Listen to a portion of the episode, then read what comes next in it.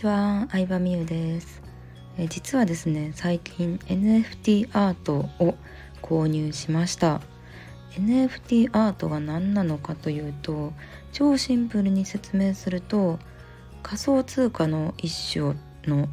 イーサリウムというものを使って買えるデジタルアートのことですね。で、そのデジタルアートなんですけど、まあ転売目的で買ってる人もいます。まあ実際にねその額縁に入った絵を所有できるわけじゃなくてネット上でそのアートを自分のものだと所有できるっていうまあシステムなんですけれども、まあ、あの例えばさその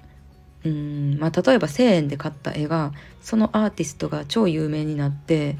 うん10万円で売れるようになるみたいなことも実際にね NFT アートの世界では起こったりしています。もうもっともっとすごい何十億で売れたみたいな人とかも出てきたりするんですけどその NFT アートっていうのがまあ、ブロックチェーン仮想通貨のブロックチェーンという仕組みを使った、えー、システムなんですけど何がすごいかって言ったらその所有者誰から誰に渡ったっていうのがブロックチェーン技術を使って全部記録されるんですよ。なのであの、まあ、今までねアナログだったらそういうのが一切記録されず、まあ、本物かどうかっていうのも、うん、鑑定してもらわないといけないみたいなことがあったんですけど、まあ、所有者の、まあ、ルートレース、まあ、その追跡できるっていうのと転売されるたびに、えー、アートを作った人著作権のある人にですね、まあ10%の、えー、転売額の10%が渡るっていう仕組みなんですね。うんで、まあ、これがね何て言うんですかねアートを作った人っていうのが今までさ報われなかったというかいくらね高い金額でさあのね転売されたとしても、まあ、所有者には1円もねいかなかったわけじゃないですか、まあ、転売されたこの金額何億で売れたっていうニュースによってそのアーティストの価値が上がるとかあるかもしれないんですけどただ NFT によって著作権を持ってる人もまあ、恩恵を受けられるようになったっていう意味で、まあ、面白いなとはずっと思って見てました。うん、でまあまあ私がね普通にまあ好きなとあるキャラクターのアートをね購入したんですけどうん上がるんじゃないか まあ上がるんじゃないかなと思って購入したって感じですね。うんまあ、結構世界、まあ、日本ってさキャラクター文化でもあるじゃないですかアニメ文化。ねそれこそ「進撃の巨人」とかねあの何？キャプテン翼とかスパイファミリーとか、まあ、ドラえもんとかもすでにね世界規模で人気ですけれどもポケモンとかね。だから私日本が生き残っていく一つの道でもあるんじゃないかなと思ってて日本の文化が。うん、なんか和の文化っていうのもあるけどやっぱりキャラクターとかアニメ文化がすごいからなんかね日本をある意味で応援したいっていう意味もありつつうん。なんかやっぱりそういう新しいことにね興味があるっていうのもあって買いましたね。でまあその NFT っていうのが文化的に一般的にね広まったタイミングとかでうんまあ売るか売らないかは分かんないですけど私は純粋にそのキャラクターが好きでその絵が可愛いなと思って買ったっていうのもあるので、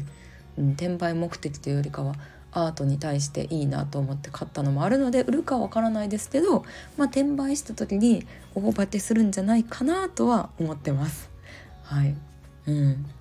ね。なんかでも楽しいですね。原理としてはまあ株とね全く一緒なんですけどあの株もね安い時に買ってその会社の人気が出て出る高い時に売るっていうのがまあ基本だと思うんですけど NFT も全く一緒ですね。で NFT ですごいところがまあ、正直 NFT アートの文化が盛り上がる、まあ、一部では盛り上がってるんですけど一般に知られるには、まあ、まだ3年5年ぐらいはかかるんじゃないかなとは思うんですよね。もしかしたらそんなブームが来る前に NFT アートとかその仮想通貨自体のね信頼がなくなってしまう事件が起こるじゃないですか仮想通貨って時々ね、うん、ハッキングされてさ何百億なくなったみたいなのがさ日本の取引所でもありましたけどまあ、可能性もありますけどなんかそれを含めて面白いなというかけてみたいな単純に応援したいなっていう気持ちで買ってみました。うん。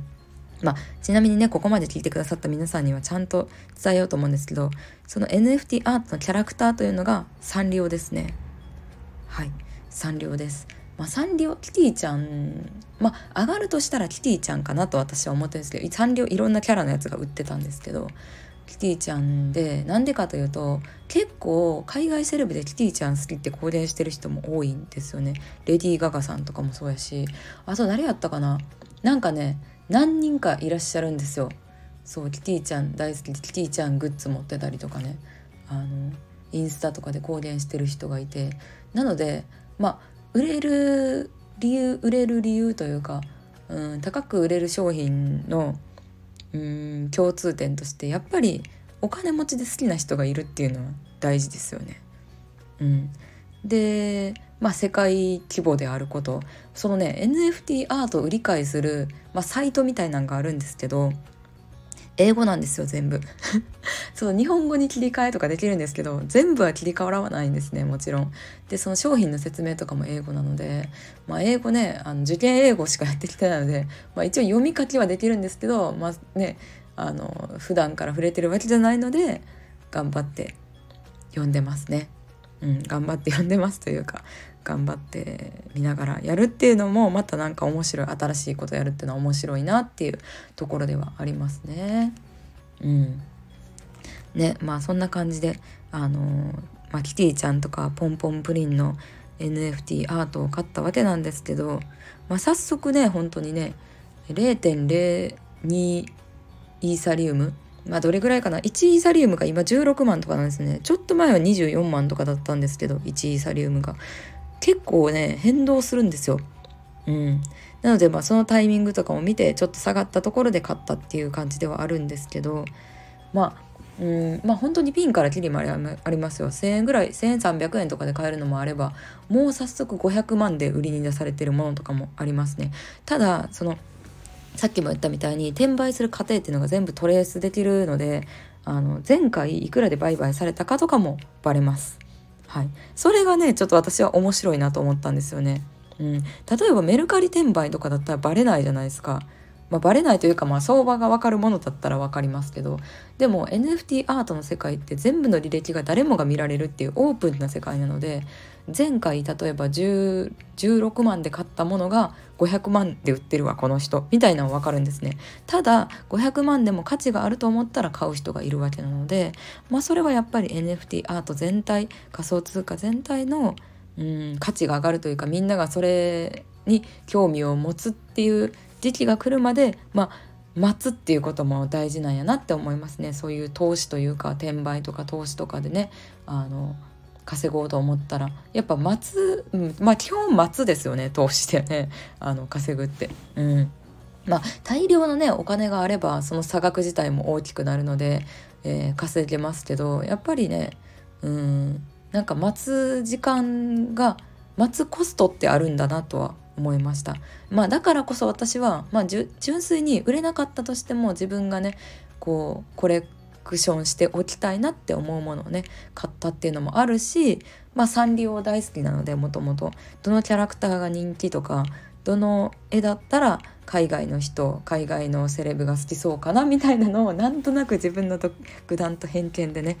選んで、えー、買ってみたっていうのはありますね。うん、はいという感じで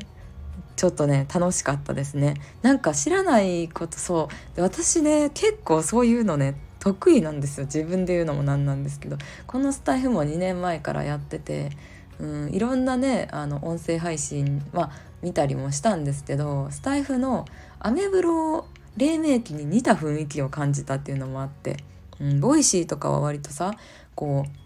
有名人が審査制で配信できるっていう感じなんですけどでもスタイフはね審査とかなく誰でも配信できるじゃないですか。それがねアメブロのような主婦でも OL さんでも誰でも発信できるっていう、まあ、オープンな雰囲気優しい雰囲気がいいなと思ったし、まあ、そういうのやってる配信もあんまりなかったので、えー、スタイフ決めたっていうのもあるんですけど YouTube もね56年前からやってたりとか。あと Zoom ですよ。Zoom も英語版しかなくて使い方わからなくて検索しても誰もブログとか書いてない時代から Zoom56 年前ですかねそれも。あの Zoom に課金してましたよ。はい。なのでズームを支えた一人。まあね微力ながらですけど思ってたりとか。うーん。そう。なのでなんかこれ来るんじゃないかなって思って、まあ、外れたのもねもちろんいっぱいあるんですけどうんまあ丸いあの百貨店、まあ、百貨店というかねショッピングモールの丸いの株とかも、まあ、お母さんね何の株買おうみたいな話してた時にまだ私が高校生が大学生ぐらいだったんですけど丸いのそのショッピングサイトがめっちゃ見やすかったんですよ。私インターネット大好きで育ってきたのでいろんなねあのオンラインなんやろネットショッピングっていうのが始まりだしたぐらいにいろんなサイト見てたんですけど丸いのサイトが圧倒的に見やすいなって思ったんですね。だから丸いの株とかいいんちゃうんって言ったらあなんか教えてくれた丸いの株買ったら上がったわみたいに言ってていや面白いなって思いましたね。うん。そうそうそう。だからなんかね何ですかね。うーん。まあ、まさに NFT アートとかやったらなんか好きなキャラクターとかいる人やったらそのどのキャラクターが人気とかわかるじゃないですか。ね、子供がどのキャラクター好きとかあったりもすると思うのでお母さんならではの視点でうんなんか分かることとかあると思うのでそれってどんだけねトレななんやろ投資が得意な人とかよりもうんお母さん目線やから分かることとかもあると思うからね妖怪ウォッチとか流行った時もそうでしたけど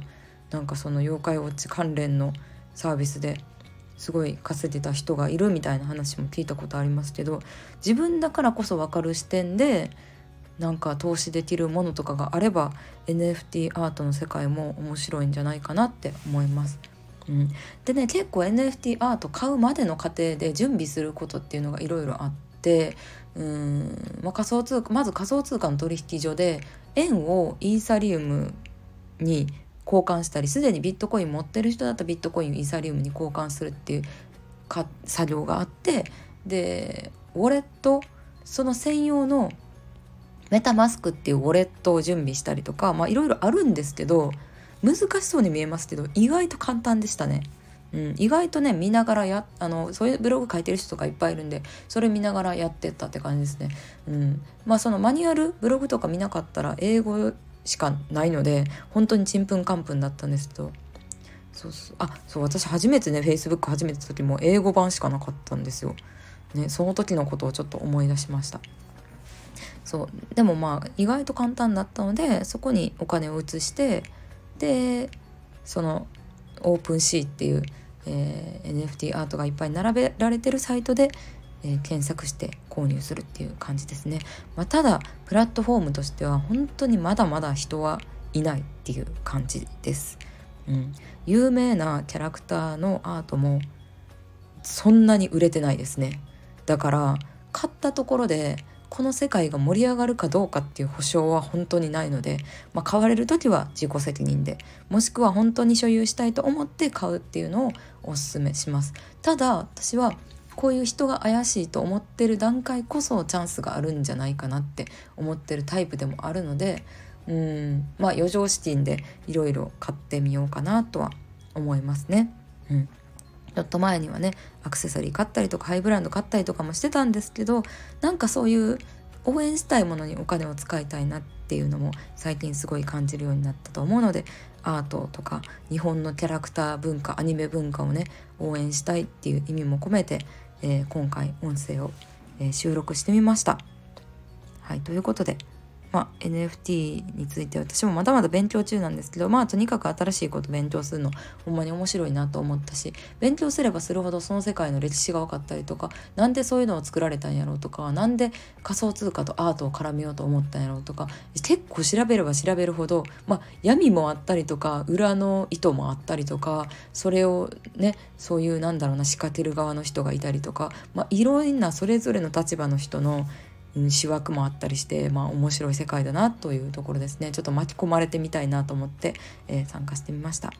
では今日は NFT アートを買ってみたというお話でした。ありがとうございました。